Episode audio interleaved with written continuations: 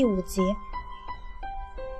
几个深夜我都睡得不安稳，会因为一点小的动静跑出卧室，然后看着空空的房间，又一夜未眠。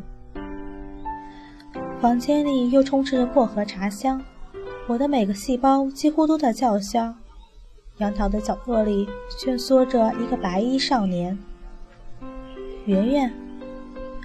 我轻轻地叫他，他抬起头望着我，眉头紧锁，嘴角抿成了一条线。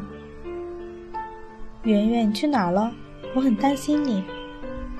我蹲在他的对面，他一直盯着我不说话。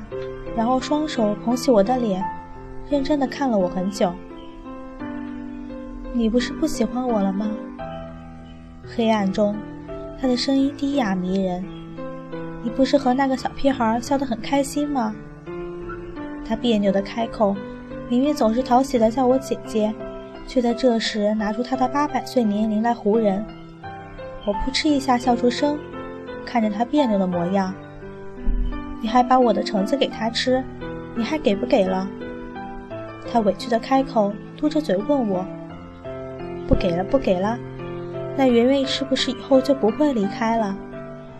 我好笑的回应着他的别扭：“你怕我离开？